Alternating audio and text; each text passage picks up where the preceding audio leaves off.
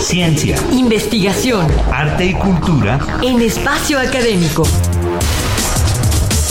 Una producción de la Asociación Autónoma del Personal Académico de la UNAM. Para Radio UNAM.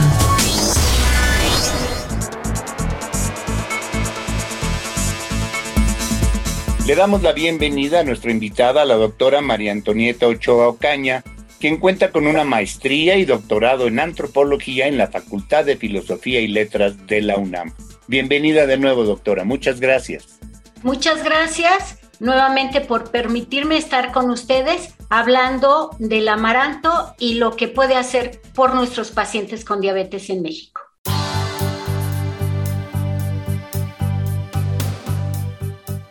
En 2021, la Federación Internacional de Diabetes estimó que casi 5 millones de mexicanos adultos tienen la patología sin ser diagnosticada y que desde 2013 México se ha mantenido en el sexto lugar mundial en número de personas con esta patología. Actualmente es una de las enfermedades más frecuentes en México y los factores de riesgo incluyen obesidad y adiposidad, generalizada, entre otros, por lo que mejorar las fuentes de alimentación es importante. ¿Qué tipo de crisis e impacto social ha causado la diabetes mellitus en los mexicanos, doctora Ochoa? Y bueno, respecto a la pregunta, partimos de que hay un impacto en la productividad y con ello, pues se está actuando de manera negativa sobre el desarrollo de la sociedad en general. En el entorno doméstico hay una verdadera crisis desde el momento en que se conoce el diagnóstico. Se altera la dinámica familiar, no solo por los cuidados que requiere el paciente para una vida plena, sino también por lo que representa en términos económicos una dieta especial y una atención médica adecuada y oportuna. Sobre todo si no hay accesos a servicios médicos institucionales.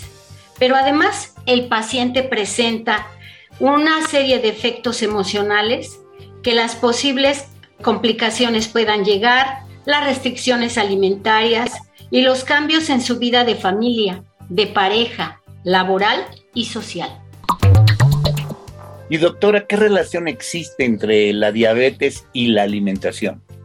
Em, Ernesto, hay una relación muy directa dado que eh, la alta ingesta de hidratos de carbono simples o el exceso, eh, el exceso, perdón, en general de estos nutrimentos presentes en los alimentos industrializados, incluyendo las bebidas carbonatadas. Recuerden que en México ocupa el primer lugar en el consumo de refrescos. A esto que les comento, si se le agregan considerables cantidades de grasa, conducen a un elevado consumo calórico que aunado a una pobre actividad física, conduce a la presencia de sobrepeso y obesidad, detonantes principales de la diabetes mellitus tipo 2 por encima de los factores hereditarios. ¿Y cómo describiría usted el estado de nutrición entre los enfermos de diabetes en nuestro país? Sabrina, el estado de nutrición está fuertemente relacionado con las condiciones socioeconómicas. Quizá no estaría muy bien eh, generalizar, pero considero que a través de los indicadores que podemos analizar, eh, un alto porcentaje de pacientes tiene un deficiente estado nutricional. Y esto se refleja con un pobre control de la enfermedad, lo cual ha impedido que esta patología eh, continúe entre las principales causas de morbilidad y mortalidad en México.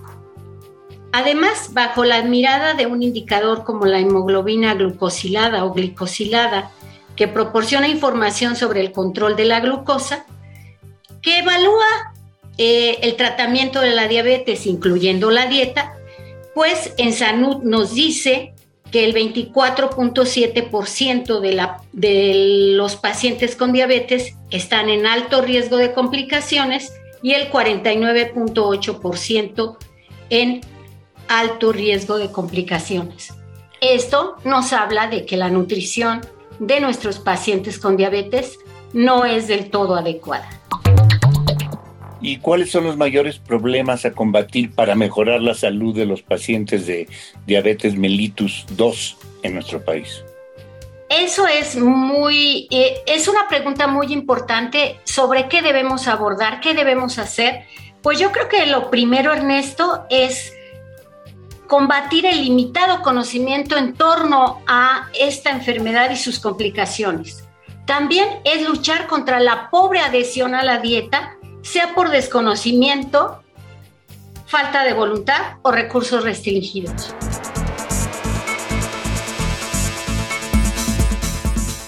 Bien, pues agradecemos muchísimo su atención y la presencia en esta segunda entrega de nuestra serie Diabetes, Amaranto y Nutrición de la doctora María Antonieta Ochoa Ocaña. Muchas gracias por haber estado con nosotros.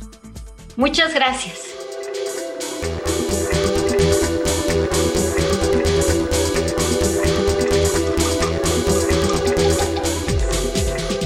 Bien, pues les recordamos que tenemos un correo electrónico, espacio académico arroba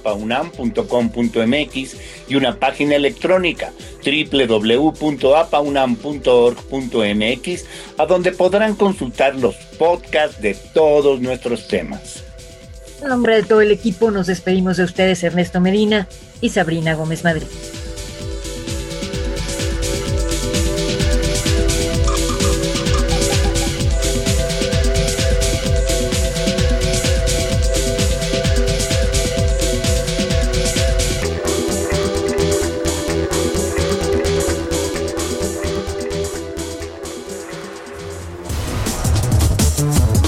UNAM, el pluralismo ideológico, esencia de la universidad.